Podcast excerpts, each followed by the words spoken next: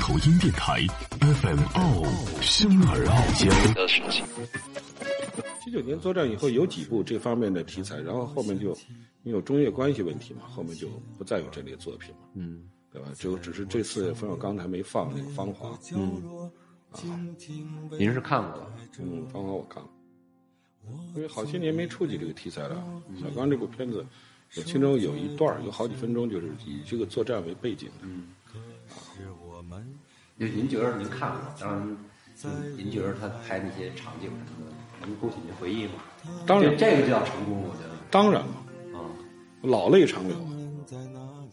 但是因为部队很密集嘛，一开始就开始有伤亡。前面说有有人负伤了，你跑过去一看，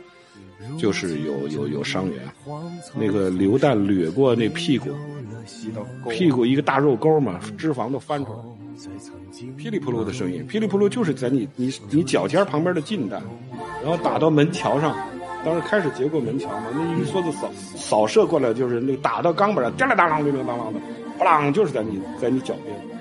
怎么说？你人生有过这种经历，嗯，你回过头去吧，你就想这个这个俗世的生活里，人在那儿追求啊争的那些，要当官啊，要挣钱啊，要想怎么样啊，就是对自己个人的追求，何谓跟国家命运真的是联系在一起？嗯，然后回过头去，你面对眼前的那些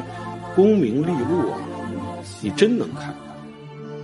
就是我二月十七号到前面去看烈士墓以后，我就在想，当时我从前线回来，我那时候写诗嘛，有一首诗就说：“此刻，从此刻开始，胸膛里有两颗心脏在跳，一个是自己的，一个是那帮人睡在那儿了，冲过去，我们回来了，他们睡在那儿。”